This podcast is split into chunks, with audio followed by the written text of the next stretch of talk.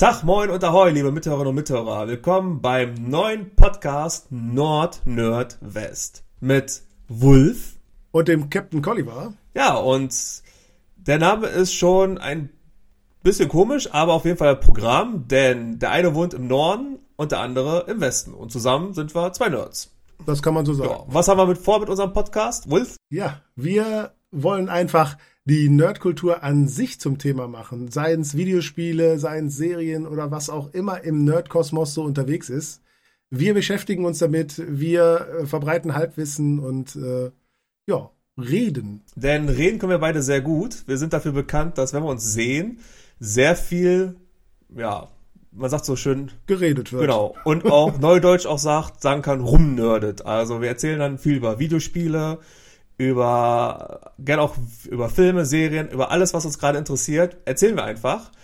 Und da unsere besseren Hälften gesagt haben, wir reden zu viel, haben sie uns beide zusammengepackt und jetzt sind wir hier und nehmen was auf. Quasi als Gruppentherapie. und wir hoffen, dass es am Ende auch wirklich wirkt. Schauen wir mal. Bevor wir aber mit dem Thema starten heute, wollen wir erstmal unser kleines Warm-up machen und zwar erstmal die große Frage im Raum. Wolfi, was gibt's bei dir Neues? Was hast du für neue Videospiele, Brettspiele? Was hast du neu in deinem Leben angeschafft, gemacht? Ja, also gerade in letzter Zeit habe ich äh, wieder ein bisschen was getestet. Äh, ich schreibe ja hin und wieder mal eine Review und äh, im Moment war da Wartile äh, unterwegs. Das ist so ein Cooldown-basiertes Echtzeitstrategiespiel im Wikinger-Setting und äh, aktuell gerade dran an äh, Captain Säbelzahn, äh, Captain Sabertooth, genau, und der verlorene Diamant. Das basiert wohl auf einem Animationsfilm, den ich nicht gesehen habe, kleines Jump and Run.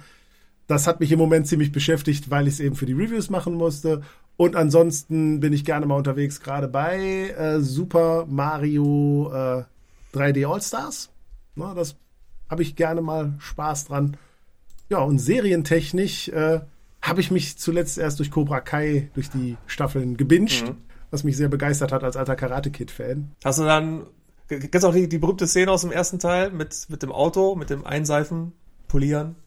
Ja, na, natürlich. Ich kenne die beiden Filme. Also ich sage jetzt extra beiden, weil den dritten klammer ich aus, den gibt's für mich nicht. Aber die ersten beiden Filme kenne ich quasi auswendig. Ich habe sie jetzt noch meinem Sohn und meiner Frau gezeigt, die die nicht so auf der Pfanne hatten.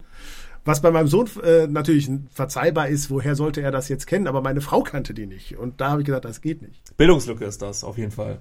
Ja, die Serie muss auf jeden Fall noch gucken, die ist aber auf meiner Watchlist äh, drauf, wie so viele andere Sachen auch auf der Watchlist. Neben Serien und Filmen. Ich habe das Gefühl, die Watchlist wird immer nur länger. Längerer als kürzer. Ähm, ich habe gestern geguckt, den Film The Boy und The Boy 2, Brahms The Boy 2. Das ist dann wieder die typische Thematik. Man hat eine Puppe in einem Haus, fremde Person kommt dazu, ist in einem kleinen Mikrokosmos, der irgendwie ganz komisch für die Frau ist. Und die Puppe ist dann natürlich, ja, mysteriös, gruselig, 0815. Aber letztlich war der erste Teil dann doch ganz gut, so dass wir den, auch den zweiten Teil geguckt haben. Aber der zweite Teil war dann, ja, das nicht das i-Tüpfelchen. Ist ja oft Alles so. andere als gut. Aber Hanebüchen, das war dann, man, man versucht den ersten Teil noch irgendwie, muss dir vorstellen, wie so ein, wie so ein Spiegelei, Eigelb ist dann der erste Teil und außenrum haben sie den zweiten Teil gesponnen und das versucht so ein bisschen zu erweitern, aber hat nicht funktioniert. Ja, gerade im, im so einem Horror- und äh, Mystery-Bereich ist ja gerne mal einfach nur selbe Story und dann versuchen irgendwie eine Schippe drauf zu packen, was es nicht unbedingt immer besser macht. Mhm. Ne? Ähm, und neu habe ich jetzt auch für die Switch Hyrule Warriors. Also, oh, das brauche ich noch. Ich habe ja schon den Teil für, für die Wii U geliebt und gezockt. Es ist einfach, ja, also man, wer Zelda mag, wird das Spiel auch sehr gerne mögen. Lieben wahrscheinlich nicht, weil es halt doch deutlich anders ist. Es ist ja mehr so ein Button-Mashing-Spiel. Äh, ich habe heute drei Stunden gespielt und finde es grandios, dass die wirklich gemacht haben, ein Prequel zu einem schon epischen Spiel, dass man wirklich die vor 100 Jahren die Verheerung spielt, die erste Verheerung, und das sozusagen ein schöner Lückenfüller ist für den zweiten Teil, der dann kommen wird. Ja, da habe ich auch zum ersten Mal auf diese Warriors-Serie richtig Bock. Also ich habe Hyrule Warriors mir auch schon mal dann angeschaut und fand es ganz nett, aber konnte mich dann doch nicht zum Kauf durchringen so richtig. Ähm, bei äh, der Variante jetzt, da sage ich halt, die Geschichte, die passt so wie Faust aufs Auge für dieses Setting, mhm. Dass ich halt auch echt richtig Bock drauf habe und gesagt habe, das muss ich auf jeden Fall noch haben und noch spielen. Tu es. Auch, man kann es auch zu zweit spielen. Also. Schon mal nicht schlecht. Ja. Das ist immer gut. Ja, und das Schöne ist auch, dass äh, wurde auch wieder komplett deutsch vertont. Also ich, ich mochte ja schon die Vertonung von, von Breath of the Wild sehr gerne, weil ich auch einfach toll finde, dass sie dieses, ja, dieses äh, altertümliche, mittelalterliche, poetische Sprache mit eingebaut haben. Das haben sie jetzt auch wieder gemacht. Also schon, macht schon was her. Tolles Spiel. Ja, Nintendo hat ja einige Videosequenzen auch äh, schon online gestellt, so dass man schon ein bisschen reingucken konnte und das äh, hat schon schon richtig was hergemacht, muss ich sagen. Das hat mir auch gut gefallen. Ja, in diesem Sinne, kauf es. Sonst wird es für dich gekauft, glaube ich. Möglich. Ja. Und noch eine andere Sache, die ich habe, ich versuche gerade verzweifelt äh, die Exit Advents Adventskalender. Äh, ich hatte letztes Jahr einen ah. Exit Adventskalender gehabt, den von Ravensburger Verlag. Ist eher eigentlich für Kinder gedacht, aber es war einfach schön, jeden Tag ein kleines Rätsel zu machen. Den suche ich immer noch. Und den von Cosmos. Es gibt jetzt auch einen von Cosmos. Man kennt ja diese kleinen Kästchen mhm. für 10 Euro ungefähr, die ja jetzt auch eher dadurch bekannt sind, dass man viel kaputt machen muss und die nicht weiter veräußern kann. Aber ich hätte gerne diese beiden Adventskalender. Ich finde die partout nicht mehr, weil die einfach ausverkauft ähm, sind. Ich habe ich habe ja, ich habe es letzt noch einen gesehen von beiden Varianten äh, in der in einer Meierschen, sag ich mal. Die haben, die sind ja eigentlich immer ganz gut damit ja. aufgestellt. Aber es ist natürlich jetzt schon so kurz vor Dezember wird es dann langsam auch echt knapp damit. Ne? Das ja. ist dann schon schwierig. Ja, ich wollte ja gestern in die Innenstadt gehen, aber äh, da gab es so eine Demo, Querdenker-Demo, die in aller Munde auch war, oh, wo einer keinen Bock mehr hatte, was zu machen, aber das ist ja ein anderes Thema. Ja. Gut. Äh, ich muss, muss ich jetzt eigentlich, ich bin ja jetzt hier neu im Podcast-Game, muss ich jetzt Hashtag Werbung sagen, weil ich jetzt eben den Namen von dem Laden gesagt habe? Ist ja schon, da kriegt man ja jetzt schon Angst, dass man da was verkehrt macht. Double, Thalia, Galeria Karstadt, nee, weißt du das jetzt? Karstadt, Galeria, Kaufhof, Karstadt, Dings da. Oder in ihrem örtlichen Bücherladen. Ja, genau.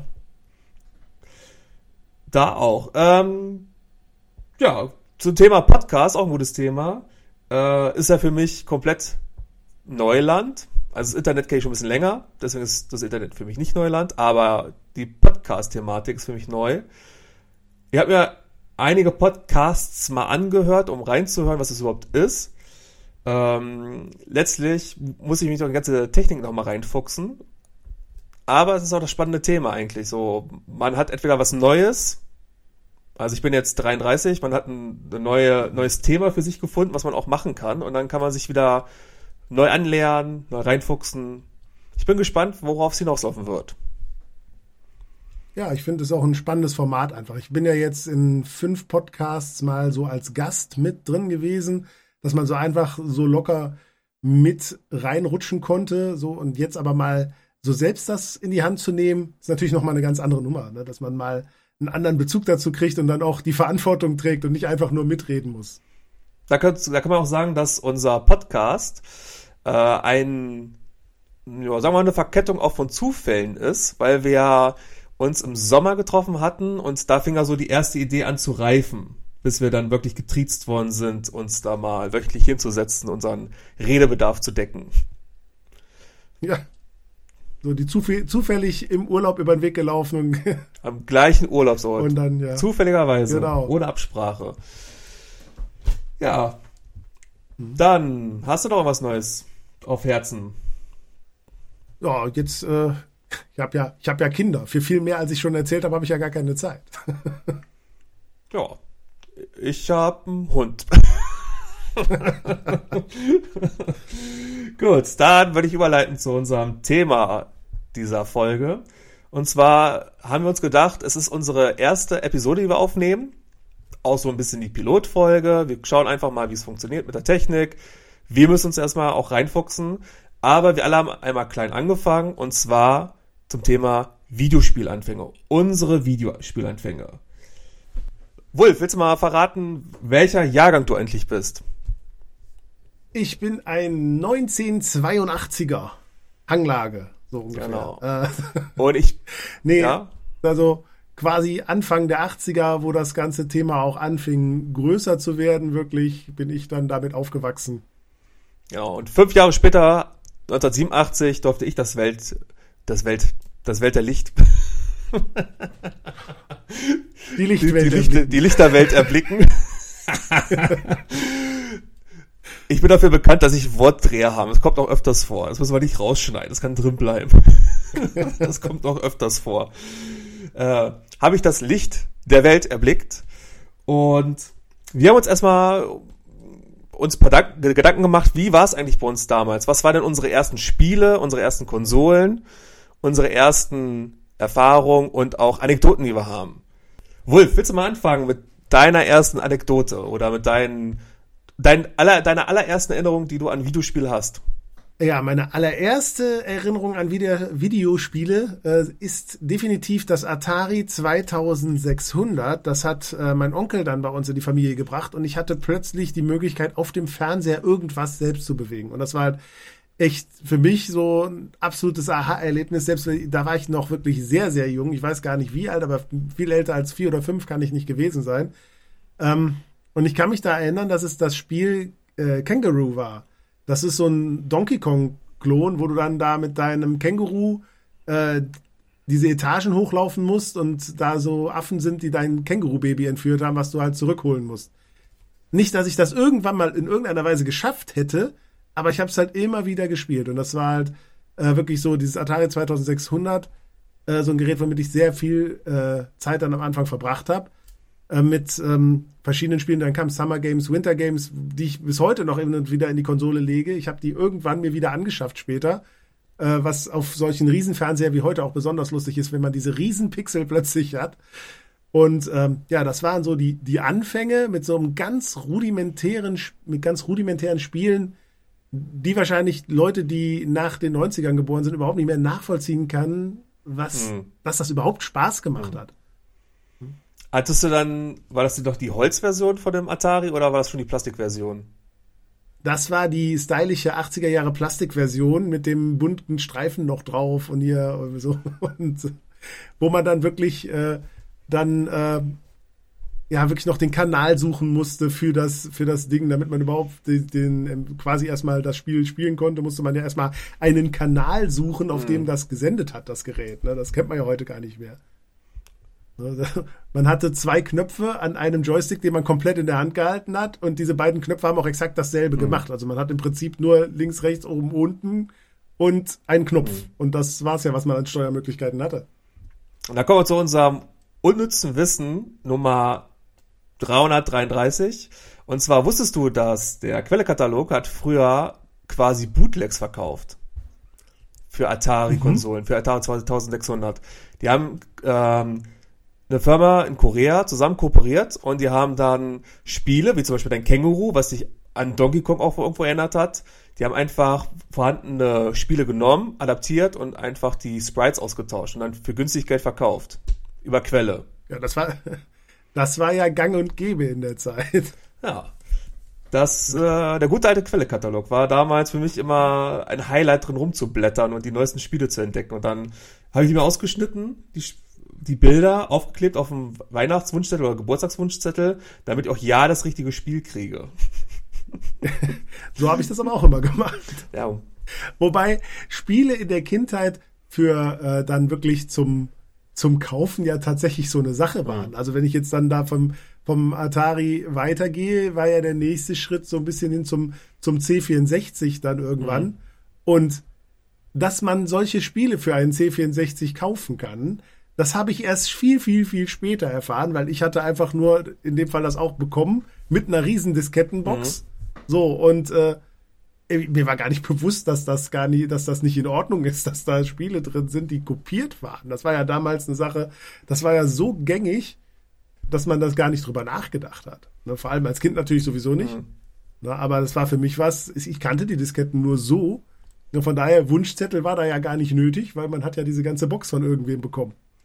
C64 hatten wir auch gehabt. Ich habe ja zwei ältere Brüder und wir hatten, haben ungefähr 93, 94 1064 bekommen und zwar von äh, einem Kumpel meines Bruders damals. Der hat sein C64 verkauft, auch schön mit der alten Röhre, mit der richtig guten alten C64-Röhre. Und auch eine cool. Box, einer großen Diskettenbox dazu. Ähm, ja, und es war wie eine Wundertüte. Einige Spiele haben zwar nicht funktioniert, weil sie auch wirklich alle illegal kopiert ja. waren. Das war, Klar. damals war es ja so, man hat es ja gemacht. Ähm, andere Spiele haben gut funktioniert und ein Einspiel, was ich mir noch erinnern kann, war Ghostbusters mit dem wundertollen Titelscreen, wo dann dieses Gelächter kam, was auch gar nicht mal wie Ghostbusters klang. Dieses ho, ho, ho, Ghostbusters. Ho, ho, ho, ho, ho.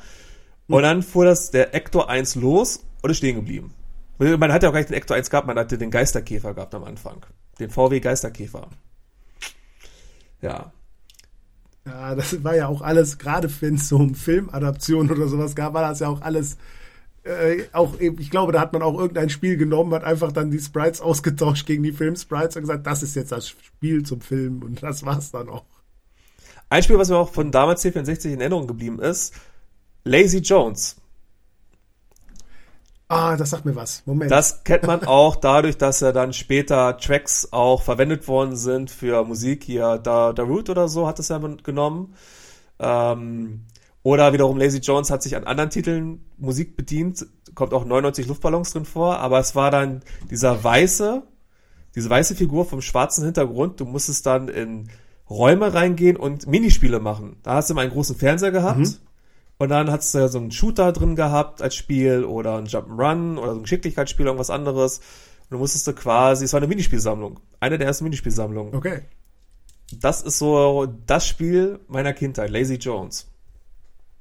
Vor allem in der Musik. Ja, das ist, was bei mir am meisten hängen geblieben ist, ist auch ein Klon im Endeffekt auf dem C64 und das war Genesis. Ja. Was ja dann auch von Nintendo unterbunden wurde, weil es ja wirklich so eins zu eins Super Mario kopiert hat. Aber äh, ich wusste das nicht. Ich hatte vor allem auch kein NES damals und ich fand das Spiel einfach gut. Es war auch einfach gut. Fand ich auch gut. Ich fand es damals, ich finde es jetzt sehr gut. Ich fand es damals auch nicht so toll, weil es wirklich ein geklautes Spiel war im Prinzip. Das fand mich so ein bisschen, war, war so mein Gerechtigkeitssinn da. Weil ich habe ja vorher Mario kennengelernt. Mario liebe ich ja immer noch, Super Mario, die Spiele. Und dann hast du auf einmal ein Spiel auf dem C64, was dann versucht, das nachzumachen. Das war so ein bisschen für mich auch schon damals, äh, ja. Ja. Ja gut, wie, ich glaube, bei mir war das ja auch noch vor den 90ern, wo ich das gespielt habe und ich hatte halt von Super Mario keine Ahnung, mir war überhaupt nicht bewusst, dass das mhm. gleich ist. Das NES habe ich ja auch, das NES ist ja die einzige Nintendo Heimkonsole, die ich nicht als Kind besessen habe also die ich nicht zu, quasi zu dem Zeitpunkt, wo sie aktuell war, besessen habe. Die habe ich äh, viel, viel später mal von meiner Frau zu Weihnachten bekommen, weil sie gesagt hat, deine Sammlung ist nicht komplett. Ansonsten habe ich ja wirklich jedes Gerät, bis auf den C64 von, von damals bis heute, habe ich alle Geräte ja mhm. noch. Und das äh, hat die Sammlung äh, dann komplettiert. Aber entsprechend habe ich es nicht mitbekommen, dass es eben ein Klon war in der Form. Das habe ich erst viel, viel später gemerkt. Und dann kannte ich eben Gianna Sisters vorher und dadurch war es halt für mich nie was, was ich, wo ich mir großen Kopf drum gemacht habe. Und die Musik war ja von ja. Chris Hülsbeck. Der hat ja. Ja, das ist, was ja sowieso so eine Sache ist, was ich bis heute faszinierend finde, dass da ein Name unterwegs ist aus der Zeit, der damals schon quasi berühmt war für seine Musik. Aber wenn man da heute auch noch mal reinhört, ähm, dann ist das ja auch absolut genial. Ne? Das wäre zum Beispiel dann nachher auf dem, auf dem Amiga vor allem bei mir der Fall gewesen. Das kam ja dann danach für mich, dass äh, dass ich da Turrican gespielt mhm. habe und den Soundtrack von Turrican 2, ich liebe ihn bis heute, ist mitten, der Soundtrack ist mit ein Grund, warum ich mir jetzt diese äh, Limited äh, Geschichte Turrican Collection bestellt habe, äh, die für die Switch kommt. Ne, das ist, äh, ist ja auch so irgendwie von Strictly Limited Games oder mhm. sowas, wo man dann die Sammler, die Sammler Edition war mir dann doch noch zu teuer, aber diese eher, es gibt zwei Kollektionen dann und die Kollektion mit dem Amiga-Teil von ähm, von Turrican 2 und Super Turrican vom Super Nintendo, die habe ich mir jetzt bestellt und das hat viel auch bei mir mit der Musik zu tun, die absolut genial ist. Ja, die ist auch sehr gut. Ähm, meine erste Begegnung mit Videospiel, ich habe äh, lange nachgedacht und also dadurch, dass ich zwei ältere Brüder habe, kam ich auch relativ früh mit dieser Materie in, in, in ja, in Berührung. Ähm, ich habe meinen Bruder sogar gefragt, wann er seinen ersten Gameboy hatte. Er weiß es selber nicht so genau. Er geht von 91, 92 aus. Das passt auch ungefähr. hat er damals zum Geburtstag gekriegt, im August, ähm, mit Super Mario Land. Und das ist so für mich der, der Startschuss, dass er, also für mich der Startschuss, wo ich als erstes meine Videospielerfahrung gemacht habe. Also ich durfte dann 91, 92, 91 war ich 4, 92 5. Da durfte ich dann quasi schon mal Hand anlegen bei Super Mario. Und das war wirklich dieser, dieser Gameboy, muss man sich mal vorstellen. Damals gab es ja noch keine Hintergrundbeleuchtung. Das heißt, man hatte eine, wenn man gut, wenn man gute Eltern hatte, hat man vielleicht sogar die, äh, das Licht mit der Lupe bekommen. Mein Bruder hat nur das Licht bekommen. äh, dieses, an dieser Stelle Gruß an meine Eltern. ähm, aber es, wir hatten so tolle Spiele gehabt. Super Mario Land, dann hat er Quicks gehabt, Turtles, und so weiter. Und ich bekam meinen ersten Gameboy Weihnachten 93. Und den habe ich von meinen Eltern bekommen. Dann haben wir mit meiner Oma noch zusammen Weihnachten gefeiert. Da habe ich Prince of Persia für Gameboy bekommen. Das habe ich immer noch. Eines meiner allerersten Spiele ich, besitze ich immer noch. Ähm, und ich habe den Gameboy gesuchtet und geliebt. Mein anderer Bruder bekam zwischenzeitlich auch, und ich habe ja zwei Brüder, anderer bekam auch noch zwischenzeitlich einen Gameboy, sodass wir wirklich in kurzer Zeit richtig viele Gameboy-Spiele hatten. Und dann sind wir auch zur Videothek gefahren, haben uns da Gameboy-Spiele ausgeliehen und das war immer ein Highlight. Gameboy ist natürlich auch ein Thema. Ne? Das war Gameboy war für mich dann der Nintendo-Einstieg, wo ich ja bis heute äh, beigeblieben bin, dass ich äh, ja wirklich dann auch Nintendo-Konsolen beinahe alle, äh, also alle Generationen mindestens eine Version besessen habe von fast allem. Mhm. Ähm, und ähm, der Gameboy war halt wirklich der absolute Einstieg. Und das war mein Cousin, war der, der hatte dann auf einen Gameboy bekommen und ich habe dann bei ihm Tetris und eben Super Mario Land ausprobiert und ich war da vollkommen geflasht von, dass ich das jetzt so für unterwegs haben konnte. Und ähm, meine Eltern waren dann da auch relativ offen für und haben dann meinem Bruder und mir zu Weihnachten danach dann einen Gameboy geschenkt. Und ähm, ich habe dann dazu, neben dem Tetris, was ja dabei war, habe ich dann Super Mario Land bekommen und mein Bruder Tennis. So, und das konnte man natürlich dann immer untereinander so ein bisschen tauschen. Und ähm, das äh, war auch für mich ein absolutes Highlight. Und wir sind damals noch, weil mein Vater absolut nicht fliegen wollte, kann er sich heute nicht mehr vorstellen, aber damals war das so, ähm, immer in Urlaub mit dem Auto gefahren und das auch relativ weite Strecken, meistens dann in die, zwischendurch in die Schweiz ja. damals und das waren dann acht Stunden Autofahrt.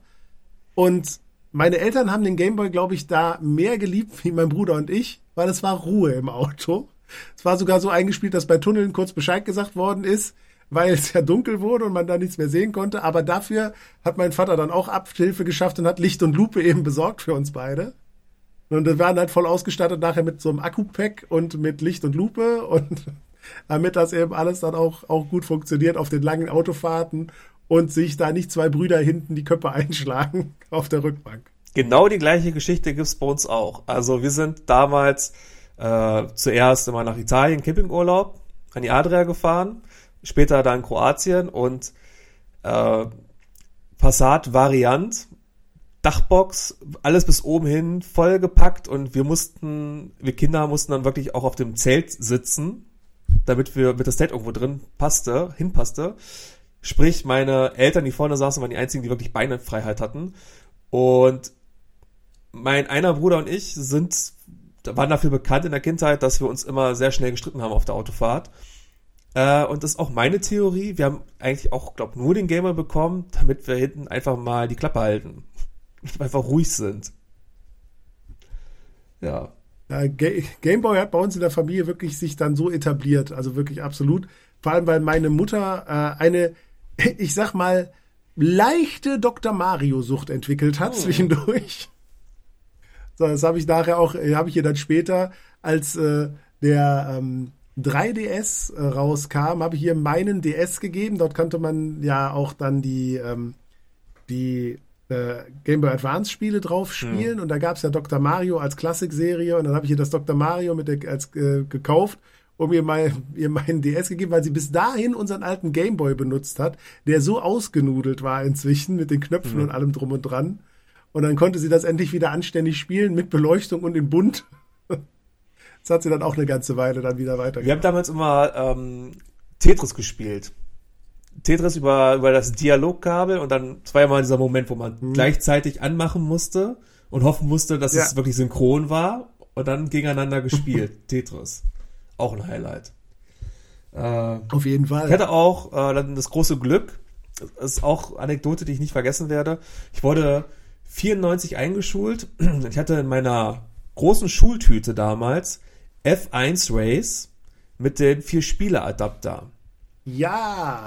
Jetzt kommt's aber, ich habe diesen vier Spieleadapter nie benutzt, weil ich keine drei anderen Personen kannte, die das Spiel hatten. Das war bei uns zum Glück eine Truppe, die dann gesagt hat, wie einer das hatte, jetzt wollen wir auch, wir wollen zu viert spielen. Und äh, das war dann quasi ich und mein Bruder und dann äh, nochmal der der beste Kumpel von meinem Bruder und mein bester Kumpel, äh, die sind auch Brüder. Mhm. So, und die haben dann äh, auch die Spiele gehabt. Und dann sind, wir sind immer mit äh, mehreren Familien in den Centerpark damals gefahren. War immer so unser Herbsturlaub dann mit mehreren Familien. Und da kam natürlich dann immer dieses Ding zum Einsatz, ne, dass man dann zusammen dann dieses F1 Race gespielt hat. Wobei ich das Spiel eigentlich gar nicht gut fand. Aber es war einfach, weil man zu viel spielen konnte, fand ich das genial. Ja, da hast du die Erfahrung gemacht, die, die mir bis heute verwehrt bleibt. Ja, dafür liegen jetzt zwei von den Adaptern bei mir hier unnütz rum. Ja. Aber ein anderes Rennspiel, was wir hatten, war RC Pro Am. Das hatte mein Bruder gehabt und das war, fand ich ja. dann doch deutlich besser. Ja, ist es. Und äh, da ging der Vier-Spieler-Adapter ja auch mit, wenn man dann Leute hatte, die das gemacht haben. Das ging, das war auch fähig dazu. Es war eins der wenigen Spiele, die man zu viert spielen konnte. Ähm, wo wir bei dem Adapter sind. Es, ich konnte es selber nie ausprobieren. Ich habe auch das nur gelesen irgendwann. Du konntest ja wohl ein, ich weiß gar nicht, ich komme jetzt leider nicht drauf, wie es heißt. Es gibt so eine Art Shooter. Das war aber nur, dass du wie so eine Art Smiley-Kopf hattest, der dann durch so, ein 3, so, so eine 3D-Umgebung ja. ging. Ja. Wo du dann, glaube ich, bis zu acht Spieler über so ein Link-Kabel mit mehreren von diesen Adaptern zusammenbringen konntest und dann irgendwie ruckelig äh, einen 3D-Shooter auf dem Gameboy gegeneinander ja, spielen konntest. Ich weiß, was du meinst. Ja. Ich weiß aber leider auch nicht, wie er mhm. heißt, das Spiel. Aber ich habe es bildlich vor Augen. Ja. Ähm, ja, das ist, äh, da gab es ja so ein paar Kuriositäten, was sowas angeht. Wie nachher Gameboy Kamera, Drucker ja. und solche Das ist ja später, das sind ja nicht mehr die Spielanfänge. Kamera und sowas kam ja ungefähr 2000 raus. Und der Drucker. Ja, ja. Habe ich sogar noch alles hier. Also. Mhm. Ähm, eines der Highlights natürlich aus der Kindheit war auch das göttliche Super Nintendo. Ja. Das tolle. Warst du eher Fraktion Mega Drive oder Fraktion Super Nintendo? Absolut Super Nintendo. Ich wollte mir das NES kaufen, weil ich dann das beim Kumpel gesehen hatte und ich war ja inzwischen total von den Nintendo-Spielen angefixt ja. und gerade von Super Mario und ähm, wollte dann unbedingt auch ein NES haben. Und da hab irgendwann sprach mich dann aber jemand an, sagte, hör mal, da kommt doch jetzt das was Neues von Nintendo, willst du denn dann nicht lieber warten, bis das kommt? Und das war das Super Nintendo. Mhm. Dann habe ich gesagt, gut, wenn noch was Neues kommt, dann mache ich das.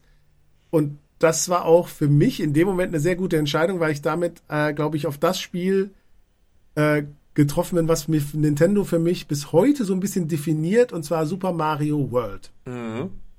Das fand ich so großartig. Und das habe ich mit meinem, mit meinem Cousin zusammen so viel gespielt. Also das, ich weiß gar nicht, wie oft wir dieses Spiel gespielt haben. Ich glaube, als Kind habe ich es nie durchgeschafft irgendwie, weil ich war immer, ich, ich habe immer gerne gespielt, ich war aber nie besonders gut darin.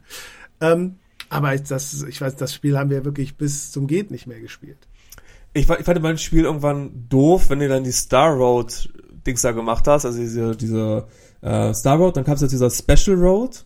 Und wenn du Special Road mhm. geschafft hast, dann haben sich ja die Koopa Trooper zu Mario-Köpfen verwandelt und sie, mhm. ähm, hier die Piranha-Pflanzen wurden zu komischen, äh, was, Kürbissen oder sowas.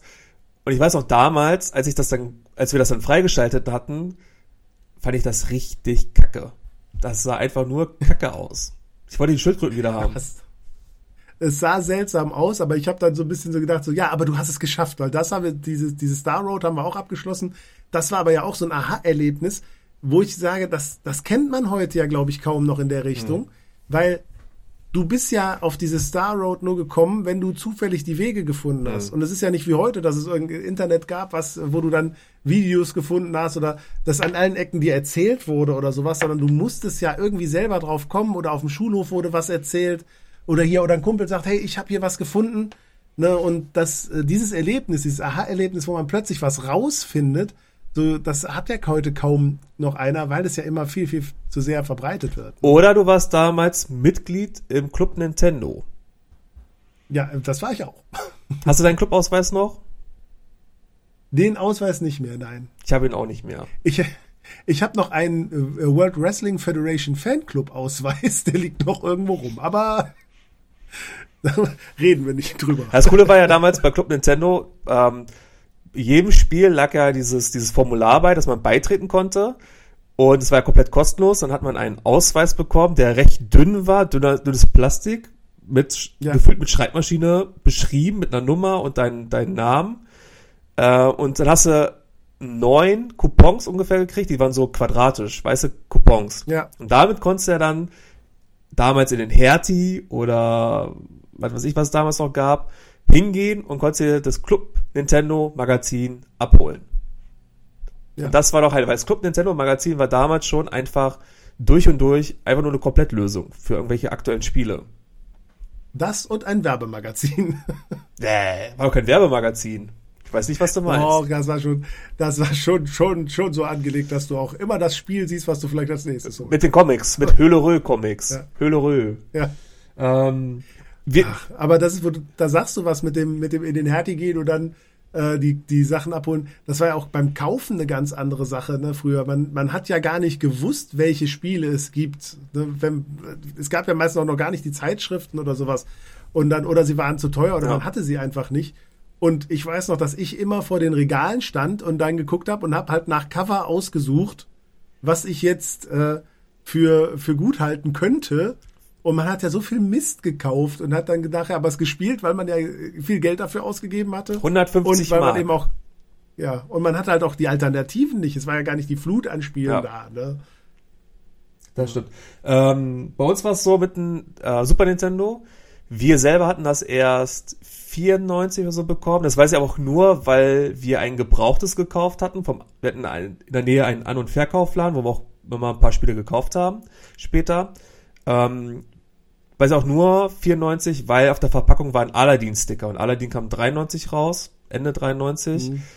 Ähm, vorher hatten wir aber schon, hatte ich meinen damals besten Kumpel aus dem Kindergarten und dann in der Grundschulzeit, der hatte vorher schon einen Super Nintendo gehabt und sein Papa hatte schon Zelda und äh, Mario-Spiele und alles durch und durch Fußballspiele.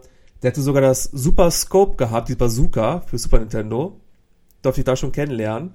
Das war echt immer genial. Also ich, ich weiß auch jetzt, warum es mein bester Kumpel war, weil ich dann immer dahin gehen konnte und dann mit ihm Super Mario Kart spielen konnte, zum Beispiel.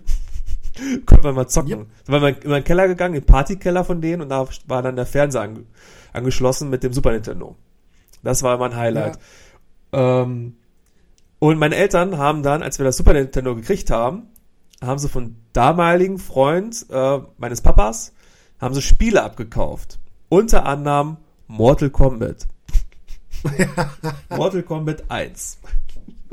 Und als dann meine Eltern gesehen hatten, was das für ein Spiel ist, haben sie dann auch gesagt, naja, jetzt können wir es ja nicht mehr wegnehmen, oder? Gut, ist auch eine Logik, aber es ist ja wirklich so, dass damals, dass die Leute das gar nicht so wussten alles. Und hm. die Eltern wussten es nicht, kannten sich damit aus. Für die war das ein Spielzeug und fertig hm. und die Thematiken waren, weiß Gott, nicht immer gut. Also wenn ich daran denke, äh, C64, das, da gab es ja dann auch teilweise Sachen, wo ich heute denke, so, Hä? hm, muss nicht. Ähm, aber ich sage auch heute immer, ähm, ich habe ja selber Kinder, wo dann die Diskussion um Altersfreigaben und so gerne kommt. Und ich sehe immer einen ganz klaren Unterschied darin.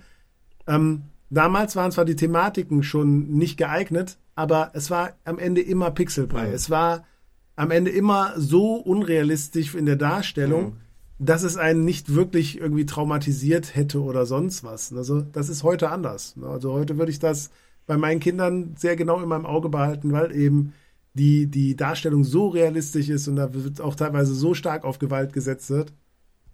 Lustig ist ja, wenn die Eltern das nicht kennen, äh, so eine Anekdote von einem Kumpel von mir, der im Laden stand und äh, damals, das waren allerdings dann schon Playstation-Zeiten, so, wo dann das Kind da ein Spiel in den äh, Einkaufswagen gelegt hat bei der Mutter und gesagt hat, das möchte ich haben. Und sie fragte, ja, was ist das denn? Und er sagte dann so, ja, das ist so ein Hüpfspiel. Ja. So, das ist ja so klassisches, das kann ich meiner Mama so erzählen, weil die versteht nichts davon. Und äh, mein Bekannter ist dann so dahingesagt, entschuldigen Sie mal, wissen Sie, was das ist? Und sie so, ja, du sagst, das ist so ein Hüpf Hüpfspiel. Und dann sagt er ja, das ist Hitman. Das ist ein Spiel ab 18 und sie spielen einen Profikiller. Worauf der Junge ihn ganz böse angeguckt hat, er war irgendwie 10 oder so.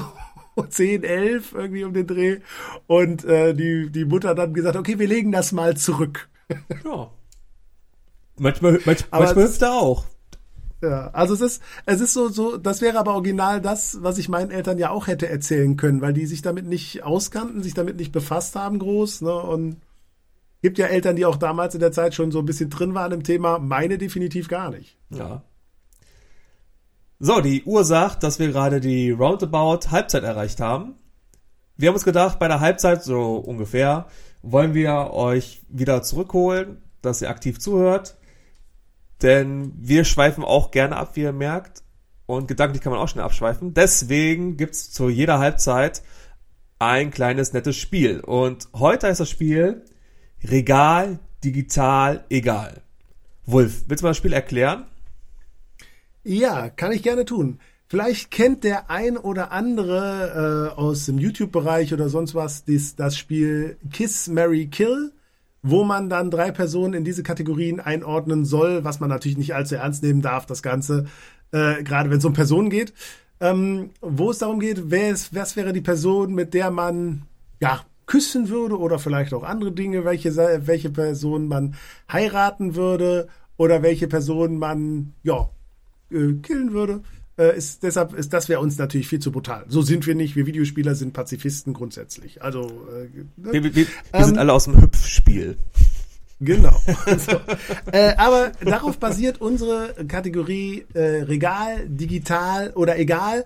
Eben, was möchte ich als Retail oder vielleicht Sammleredition im Regal stehen haben? Was reicht mir als Digitalkauf? Und welches Spiel ist mir so egal, dass ich es gar nicht haben muss?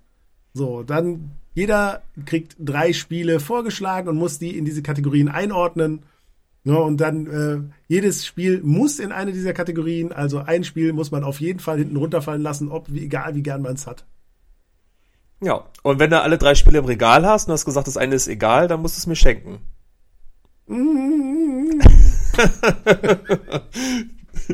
Oder nicht? Ist es dir egal. Wenn du es schon hast, hast du es im Regal, ist es dir egal? Ich werde ja gezwungen. ja, so, dann schieß mal los. Welche drei Spiele hast du rausgesucht? So, ich habe für dich ähm, Animal Crossing New Horizons, Pikmin 3 Deluxe und Super Mario All Stars 3D. Ich habe also drei relativ aktuelle Beispiele jetzt hier gewählt. Regal, digital oder egal? Super Mario 3D All-Stars, hast du gesagt, ja? Mhm. Ähm, also, mit Animal Crossing New Horizons. Ich habe das, das kam ja passenderweise zum ersten Lockdown ja raus. Das war ja der Glücksgriff für Nintendo. Ich hatte es ja dann auch vorbestellt gehabt und bekommen. Ich habe es gefühlt einen Monat gespielt. Ich werde mit Animal Crossing einfach nicht warm. Deswegen ist Animal Crossing für, für mich auf jeden Fall egal. Weil. Okay. du machst dir Millionen von Feinden, aber okay, wenn du das so sagst. Ja, ich habe eine Meinung. Ja, es ist halt dieses Sammelspiel und ich, ähm, das Problem für mich ist mal bei Animal Crossing, ja. dann hast du den Tag geschafft, nächsten Tag fängst du wieder bei Null an, gefühlt. Und bei dem Spiel ist ja auch, deine Sachen gehen ja auch kaputt, das heißt, du musst wieder craften, musst wieder dieses und jenes machen und ich muss nee. ja selber sagen, ich kenne so viele, die diese Spieleserie abgöttisch lieben und ich selbst konnte aber damit auch noch nie was anfangen, weil es ist mir, es fehlt mir das Ziel. An dieser Stelle einen lieben Spiel Gruß an Steffi. die, ja. die feiert das Spiel immer. Und an die liebe Birgit, die spielt äh, das Smartphone-Spiel wahrscheinlich immer noch. Pocket Camp. Naja, auf jeden Fall ist das für mich egal. Ähm, digital würde ich auf jeden Fall sagen Pikmin 3. Ich habe die ersten beiden Spiele habe ich im Regal stehen ich habe sie bis heute nicht angezockt, noch nicht mal gezockt. Ähm, ich, ich würde es gerne mal, aber ich glaube, Pikmin 3 würde für mich eher als digital reichen, weil ich, wenn dann auch, ich habe ja die ersten beiden Teile im Regal, das, das reicht mir.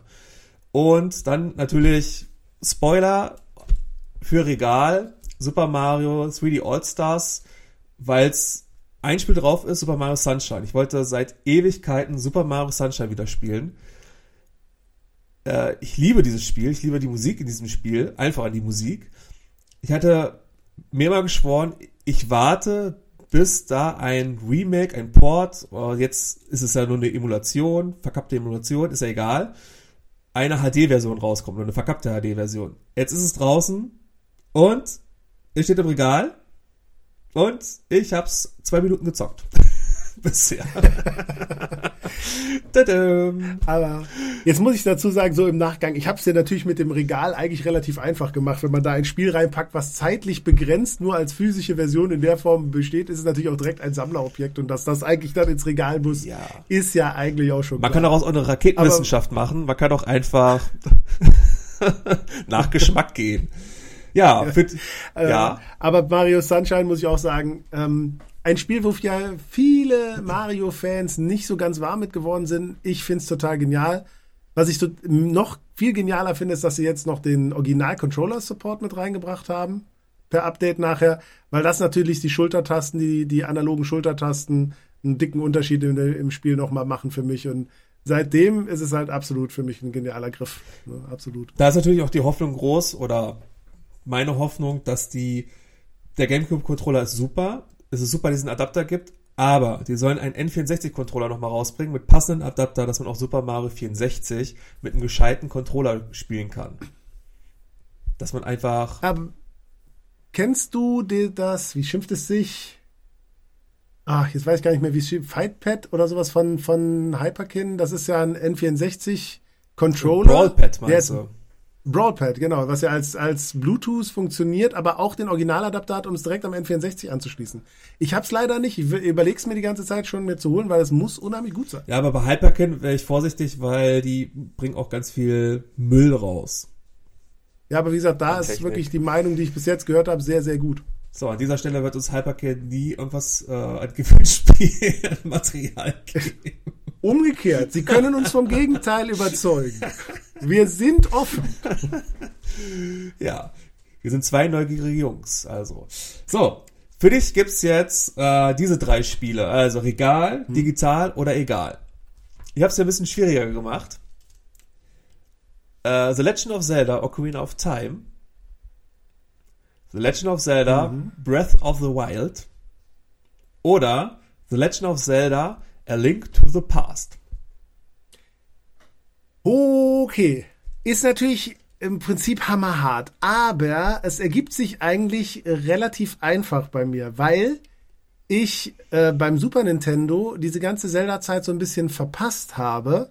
Ich habe damals mich an diese ganzen äh, Action-Adventure in der Form nicht so richtig rangetraut, habe ich das erst viel, viel später kennengelernt. Ich habe das quasi das erste Mal gespielt als Download auf der Wii. Und ähm, deshalb muss ich da sagen, egal wie gut dieses Spiel ist, das wäre das, was mir am ehesten egal ist.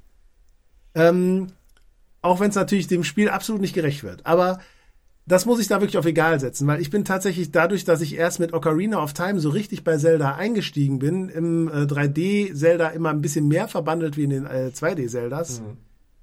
Ähm, was ich aber dann sagen muss, ist, ähm, Breath of the Wild ist für mich im Moment das beste Videospiel, was ich bis jetzt grundsätzlich gespielt habe. Was einfach ich damit be äh, begründen kann, dass diese Open World so extrem gut funktioniert und ich mich immer wieder davor setze, einfach nur, um dort was zu machen. Ohne, dass ich das Ziel hätte, das Spiel durchzuspielen. Also ich habe diesen Master-Modus äh, gestartet und ich spiele das nie mit dem Ziel, dieses Spiel durchzuspielen, sondern einfach nur etwas in diesem Spiel zu tun. Weil das eben mich immer wieder äh, fängt und es nicht langweilig ist. Na, das ist sowas, deshalb ist das für mich äh, mit das beste Spiel. Aber Dann wäre ja auch Animal Crossing was für dich. Nee, was ist anders? Das funktioniert anders. Nein, aber es ist faktisch so, dass ich Breath of the Wild nur digital besitze. Oh. Und das für mich auch vollkommen okay ist, das nur digital zu besitzen. Während ich Ocarina of Time in drei oder ja, in drei Versionen besitze, genau. Original fürs N64. Dann habe ich das, die Wind Waker Version, wo ich dann die äh, Ocarina of Time und Ocarina of Time Master Quest mit drin habe. Und dann besitze ich das nochmal eben für den 3DS. So, und war tatsächlich der Grund, dass ich mir den 3DS geholt habe. Es ist so, dass ich vorher gesagt habe, das Spiel brauche ich doch nicht schon wieder zu spielen. Kein Spiel habe ich öfter durchgespielt als Ocarina of Time. Und dann fand ich aber den 3D-Effekt so cool und habe gesagt, okay, das äh, muss ich da auch noch haben. Das heißt, das besitze ich mehrfach halt im Regal. Also ist ganz klar, Ocarina of Time Regal, weil das ist ein Wendepunkt der Videospielgeschichte gewesen. Breath of the Wild digital und A Link to the Past, so schwer wie es mir fällt, egal. Jetzt bin ich sprachlos. an dieser Stelle ein Gruß an Tobi, der wahrscheinlich heute noch im Waldtempel steckt, Baukühn of Time. Unser Tobias.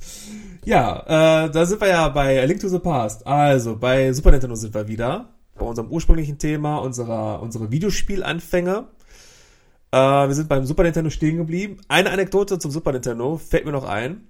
Und zwar haben meine Brüder und ich ein Sommer lang bei uns im Freibad gab es Bölkstoff von Werner. Das Bier richtig zu kaufen. Und die Leute haben, sind mal zum Kiosk hingegangen, habe ich das geholt und dann lagen die Flaschen immer dann bei den Decken oder Handtüchern. Wir sind immer rumgegangen, haben kackendreist nachgefragt, ob wir die haben dürfen und haben immer fleißig Pfandflaschen gesammelt im Freibad damals und haben uns dann nach dem Sommer F-Zero geholt für Super Nintendo. fleißig, fleißig. Ja. Ich weiß aber, also äh, in meiner Erinnerung haben wir da ewig gesammelt. Wahrscheinlich haben wir nur zwei Tage oder so gesammelt und meine Eltern haben den Rest dazu beigesteuert. aber in meiner Erinnerung ist es ein krass langer Zeitraum. ja. So, ähm, anderes Thema auch noch. Dann Videospielanfänge. Ihr habt ja das erzählt. Was? Ja. Lass uns noch mal kurz beim Super Nintendo bleiben. Gerne. Welches Spiel von der Super Nintendo-Ära hast du am allermeisten gespielt? Mm, am allermeisten. Ich denke mal, es wird so Super Mario Kart gewesen sein oder so. Das haben wir im Battle Mode ganz oft gezockt. Genau darauf wollte ich hinaus. Bei mir nämlich ganz genauso. Super Mario Kart, das war äh, quasi so das ultimative Ich-Spiel mit meinem Kumpelspiel. So, und das hat sich auch gerade beim N64 nochmal ganz stark bei mir vorgesetzt später. Aber das ist halt wirklich sowas, wo ich sage, das war das ultimative, kann ich immer wieder einlegen, Spiel. Und das Schlimme ist, wenn ich es heute einlege, denke ich mir, oh Gott, ist das schlecht zu steuern. Boah, ist aber trotzdem noch gut. Also das Coole war ist ja, immer noch gut. Das ja. Coole war ja beim Super Nintendo, dann gab's ja den Adapter, den äh, das Multitap. Und dann konnte Mhm. man konnten dann drei Söhne endlich mal zusammenspielen, ein Videospiel zusammenspielen. Der Bomberman haben wir damals auch viel gespielt. Ja. Ich glaube, Super Bomberman 2 oder so hatten wir gehabt. Und Mhm. Micro Machines. Micro Machines. Micro Machines ist das Spiel, was ich sehr häufig gespielt habe, auch auf meiner Konsole, aber nie besessen habe. Ja. Wir, das war so eine Zeit, so wie wir dann schon ein klein bisschen älter waren und dann haben wir wirklich immer, einer ist zur Videothek gefahren, hat das Spiel sich ausgeliehen, um dann nachher, um dann ein Wochenende Micro Machines durchzuzocken mit vier Mann. Und das Geile war, dass man ja Micro Machines, ich weiß nicht, ob es bei allen Teilen war, damals auf dem Super Nintendo, mit zwei Pads zu viert spielen konntest. Mhm. Das war halt so, so das Highlight, weil wir uns darüber echt weggeschmissen haben, wenn man da mit zwei Mann mit so einem Pad saß. Und wenn einer zu gut war, dann hat man mal kurz einen Ruck gemacht, dass Ja. es ihm aus der Hand gerutscht ist, damit man dann auch wirklich dann weiterkam. Ne, und das war wirklich so ein absolutes auch Brett im Multiplayer. Ja, absolut. Mir fällt noch eine Gurke ein. Ähm, mein einer Bruder hat, wir waren ja große Mario-Fans und wir hatten auch Super Mario All-Stars. Super Mario All-Stars habe ich damals bekommen, als ich äh, mein, meine, mein Bronzeabzeichen gemacht hatte. Ich war ja dann Mhm. wirklich im, im Schwimmverein, musste dann Bronze machen, habe ich dann Super Mario All-Stars geschenkt bekommen, als, äh, ja, als Belohnung. Und mein Bruder hat zum Geburtstag oder Weihnachten auch ein richtig tolles Mario-Spiel gekriegt. War einfach nur, meine Eltern gehen einkaufen, bei Hertie damals, sehen dann, cool, ein Mario-Spiel für Super Nintendo, kaufen wir. Und es war Mario is Missing.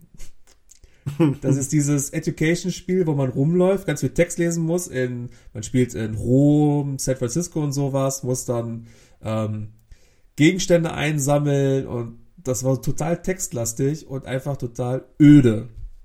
Ja. Da haben wir auch, glaube nie durchgespielt. Oder auch ein, ein, auch ein ödes Spiel, das wir auch hatten, äh, Dennis the Menace für Super Nintendo. Gab es ja damals die Verfilmung ja. mit äh, Walter Matthau, Matthau, wie heißt? Matthau. Mhm. Ähm, Matthau, ja. Und dazu das passende Super Nintendo-Spiel. Erste Level, du bist in dem Haus von dem Nachbar, Mr. Wilson, und danach bist du die ganze Zeit nur im Wald. Weil das war so grottenschlecht und grottenschwer. Ein gutes Beispiel für die, für die schlechten Filmumsetzungen dieser Zeit. Absolut. Definitiv. Im Gegensatz natürlich zu äh, den, den Spielen, die ähm, richtig gut als Filmumsetzung waren, zum Beispiel eben Aladdin oder König der Löwen, die ja großartig waren. Wobei ich heute immer, ich habe es jetzt auch seitdem nie wieder angepackt, aber mhm. äh, König der Löwen ja als so unglaublich schwer gilt. So, und äh, habe ich jetzt schon mehrfach immer wieder überall gehört. Und ich immer denke so, mein Cousin und ich haben das, weiß nicht wie oft durchgespielt. Das war so ein typisches, oh, das spielen wir jetzt mal wieder durchspiel, so im Wechsel. Ne, und äh, ich das überhaupt nicht so nachvollziehen kann. Und ich, ich glaube aber, wenn ich es heute noch mal einlegen würde, nach den Jahren, dass ich da massiv dran scheitern würde. Ja, Aladdin habe ich auch geliebt und König der Löwen auch. Ich war ja damals der größte König der Löwen-Fan, den es gab. Ich hatte alles vom König der Löwen. Teppich, Vorhänge, Bettwäsche, alles, wo König der Ich Löwen, hatte eine Wärmflasche. Die hatte ich nicht. Die hat heute mein Neffe. Doof, Mann. Der hätte ich auch gern gehabt. Auf jeden Fall, das Schwierige am König der Löwen Super Nintendo Spiel ist ja, ähm, bei, ich will jetzt gleich König sein. Wenn Simba eigentlich singt, ne, dann ist ja alles so, also bunt gemacht. Und am Anfang ist es ja mit den Affen und danach wird es ja ein, ein Rennen. Also du läufst ja auf, automatisch auf diesem Strauß und du musst ja mal im richtigen Augenblick springen. Und es gibt eine Stelle, da musst du einen, ich glaube, einen Doppelsprung oder sowas machen und ganz knapp da durchkommen. Ganz zum Schluss bei diesem Rennen. Ja. Und das ist die Stelle, wo die meisten dann abkacken, ablosen und deswegen das so schwer finden, das Spiel. Weil danach ist es immer noch total simpel gehalten. Ja, das, das, der Elefantenfriedhof und der Endkampf gelten so ein bisschen als, als äh, die härtesten Level. Elefantenfriedhof kann ich auch nachvollziehen, aber das, das Level, was du gerade ansprichst, war so immer das, wo wir immer versucht haben, schnell hinzukommen, weil das war unser Lieblingslevel, weil das war so schön, schön lustig aufgebaut, hm. bunt mhm. und hier, die Musik war gut. Und äh, ja, die Stelle kann ich mich auch dran erinnern, die du meinst, und die war nicht ganz einfach, aber wenn man das mal so gut auswendig gelernt hatte, das Spiel, dann ging das doch recht gut.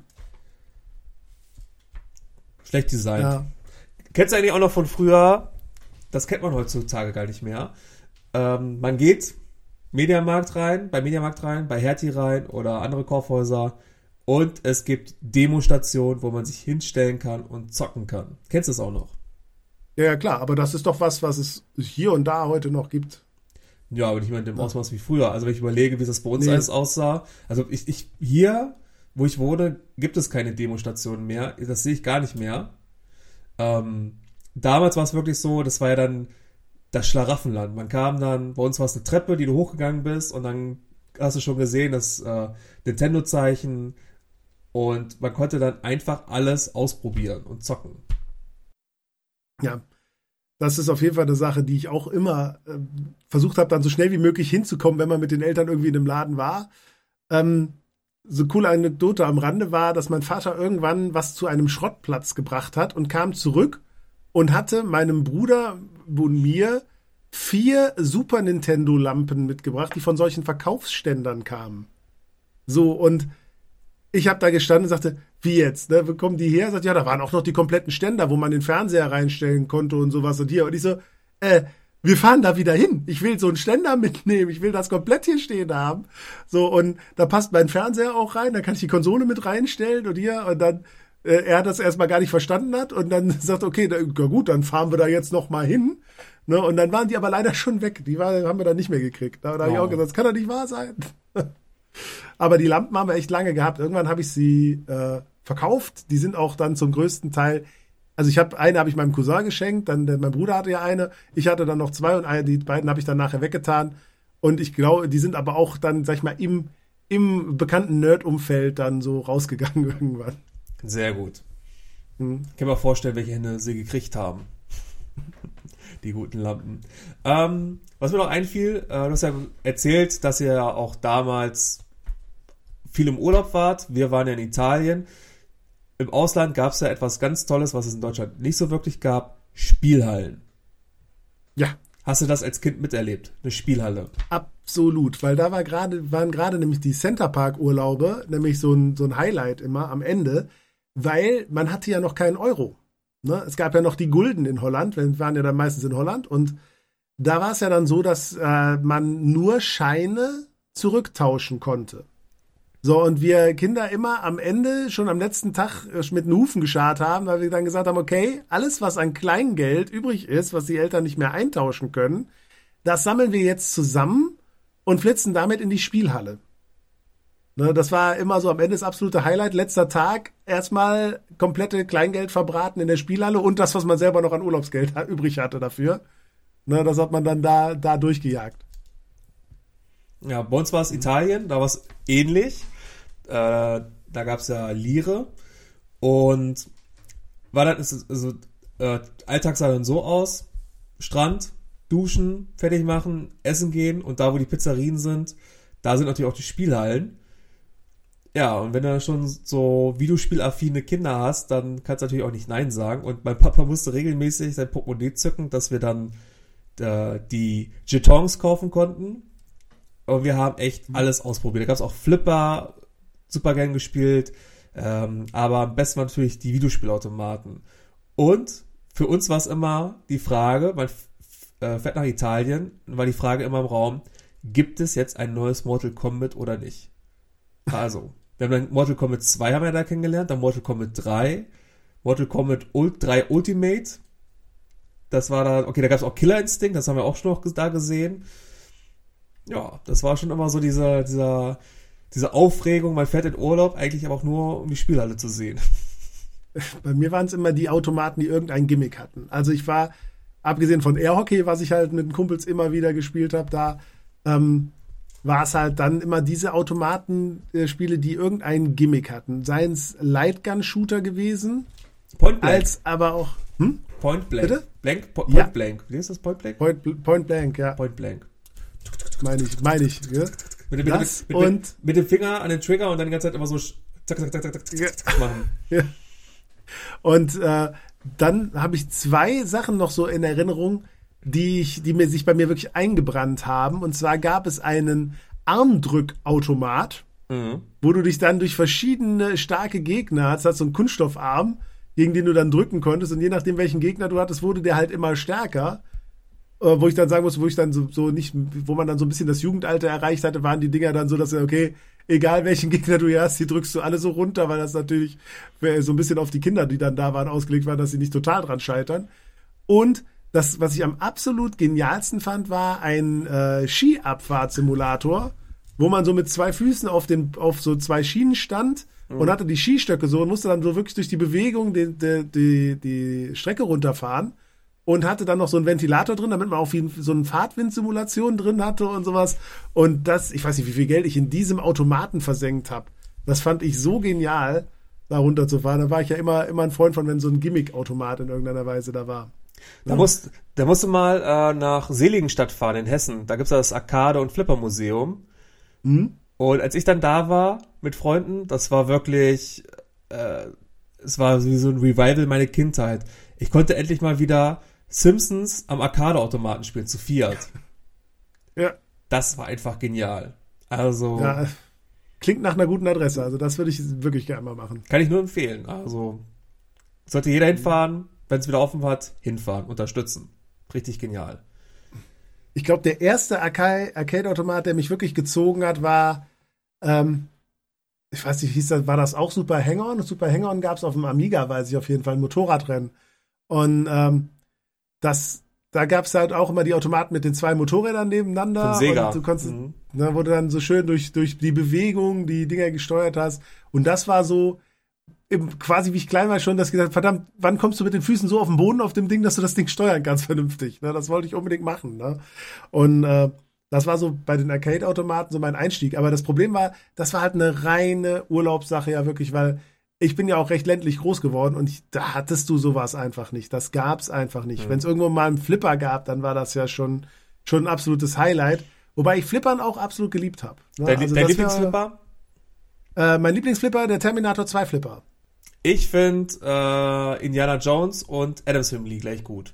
Oh, beide gut, ja. Sind beide auch sehr gut. Oder Funhouse, das mit dem äh, Clownsgesicht, ist auch gut. Ja.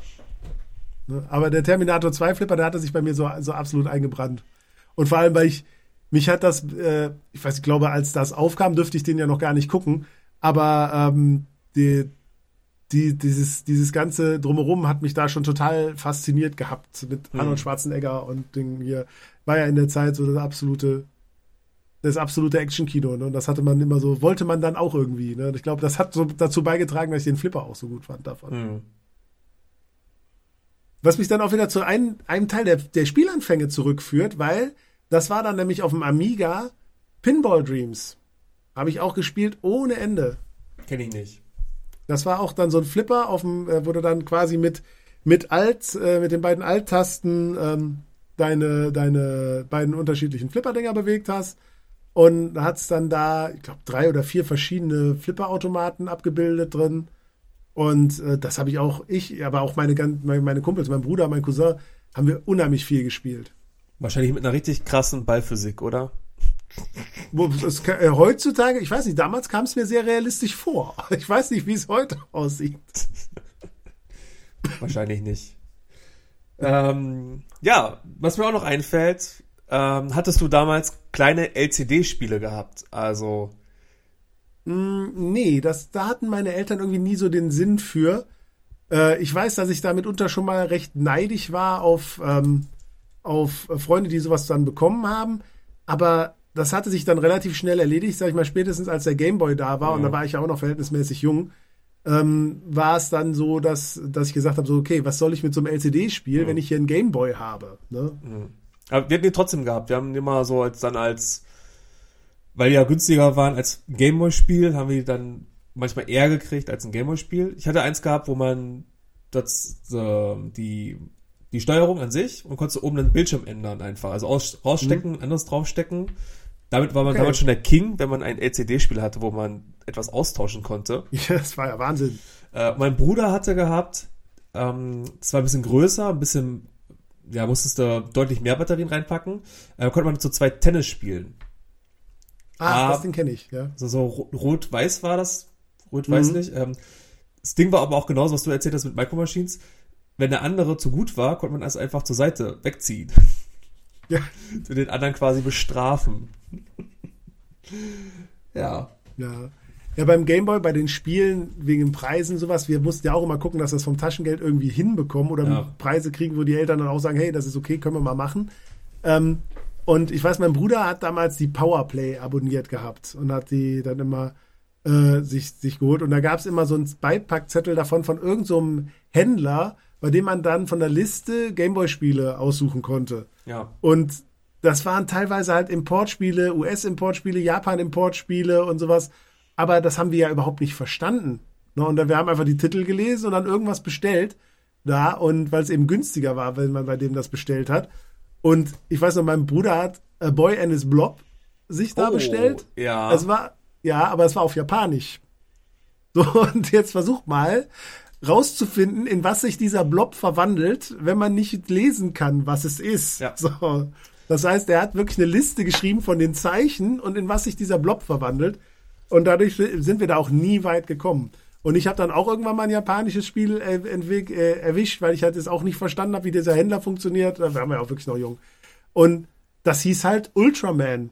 Ah. Und zu der Zeitpunkt lief eine Serie unter dem Titel Ultraman, wo Ja. so ein Jugendlicher ähm, irgendwie super leicht geworden ist und dann sich mit so Haarspraydosen in die Luft zum Fliegen bringen konnte. Totaler Blödsinn, aber ich war als Kind total fasziniert davon und habe gedacht, oh, davon gibt's ein Videospiel. Ultraman in Japan war natürlich was vollkommen anderes. Beschreibung auf Japanisch, Spiel auf Japanisch. Äh, du kämpfst am Anfang gegen irgendeine so Art Godzilla-artiges Monster. Und ich habe dem Monster zwar die Kraft abgezogen, aber es fiel nicht um. Und ich habe nie verstanden, wie ich weiterkomme. Das heißt, ich habe dieses Spiel, habe ich heute noch. Und ich weiß bis heute nicht, wie es geht. Das ist ja, ist es, ist es das Kampfspiel? Das ist ein Kampf, irgendwie ein Ja. Kampfspiel. Das, Es ist ja quasi äh, sozusagen, Ultraman ist ja ein einzelner, sozusagen Power Ranger auf Solo-Mission ist das. Also aus der Ja. Sentai ist das ja ein Bereich, Ja. die sich da Aber ich habe verwandeln. nie, und, Ich habe aber auch nie was irgendwie ein Video, ich habe später mal geguckt, ich müsste heute noch mal gucken, ist jetzt schon wieder eine Weile her, ein Video gefunden oder sonst was, wo man sieht, wie man dann diesen Kampf beendet. Hm. Ne, ich habe das nie hinbekommen. So und äh, wie gesagt, das ist ja dann damals ohne Internet gar keine Chance. Vor allem, wenn du hier irgendwie versuchst, das rauszufinden, was das für ein Spiel ist, äh, äh, hast du ja überhaupt keine Chance gehabt dazu. Ja. Und wie gesagt, es ist so ein Sonderling, dass es halt auch im, im Internet nirgendwo groß findest oder sowas, dass du da was mit anfangen könntest. Zu A Boy des Blob hatten wir auch, ähm, bei uns war es so, wir hatten, ähm, die, die, wir hatten ja mal aus der Videospiel, äh, nee, aus der Videothek damals Spiele ausgeliehen.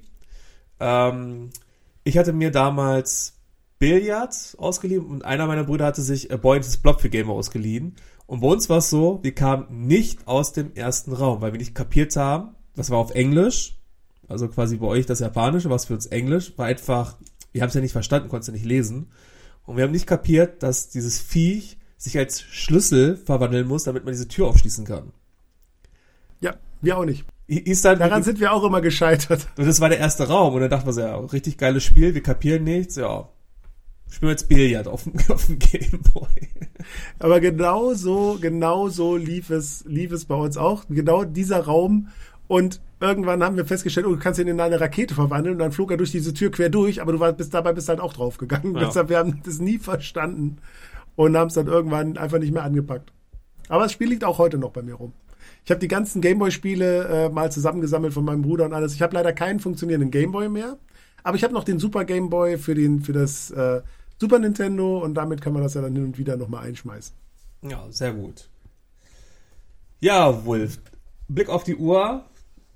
Müssen wir jetzt ja. auch langsam äh, Schluss machen für heute. Langsam mal einen Punkt drunter machen, genau. Genau. Ähm, Resümee unseres Gesprächs. Also, wir haben anscheinend einige Schnittmengen, aber da du ja deutlich älter bist als ich, hast du natürlich auch früher angefangen, konntest es mit dem Atari anfangen. Mhm. Äh, C64, Game Boy, Super Nintendo, Spielenhallenerlebnisse.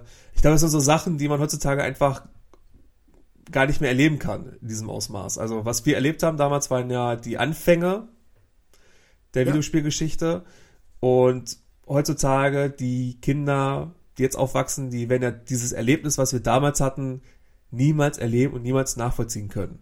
Ja, auch diese, diese Pionierstimmung, die da drin war, wenn ich jetzt heute drüber nachdenke, gerade der C64, wo und der Amiga, wo wir ja wirklich dann die Spiele oft nicht original hatten und das hieß, diese Spiele wurden von irgendwelchen Crackern überhaupt erst spielbar gemacht, so für alle. Ja. Und die haben ja ihre eigenen Logos und alles da reingebastelt. Und wie ich dann wirklich als Erwachsener irgendwann festgestellt habe, dass es heute Branchengrößen gibt, die irgendwelchen großen Firmen, die, die ganz oben sitzen, die früher eben genau da in der Garage als Cracker angefangen haben und wo man dann die Namen liest und sich dann auch an diese Namen noch wirklich erinnern kann von den, die dann dort eingeblendet worden sind, ne, vor den Spielen. Ja, das ist ja schon so, das war halt eine ganz andere Sache. Das hatte halt alles sowas. Heute ist, sind Videospiele Mainstream, das größte Unterhaltungsmedium vom Umsatz her überhaupt. Äh, damals war es war man eine Randgruppe von Videospielern, eben ein Nerd, ein, ja. wo viele komisch drauf geschaut haben, von wegen, was macht der da? Ne?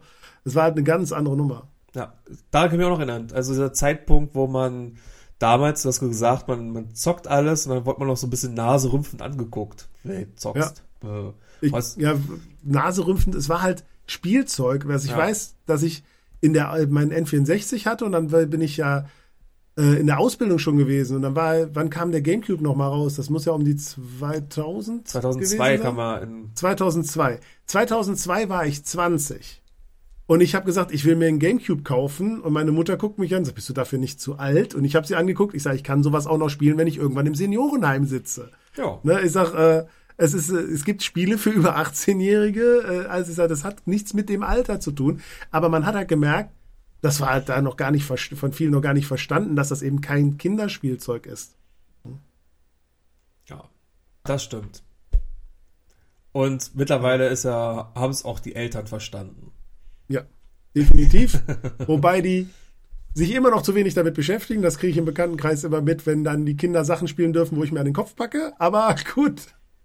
Aber ich, da, da finde ich ganz cool, meine, meine Brüder haben ja mittlerweile selber Kinder und mit meiner Nichte habe ich letztens Wii Bowling gespielt.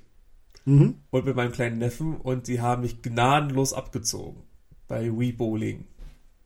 Das war echt ja. süß. Ich hatte heute eine Zweijährige und eine Fünfjährige, Quatsch, Sechsjährige, Entschuldigung. Oh, je. Da Oh, kommt man schon mal oh. durcheinander.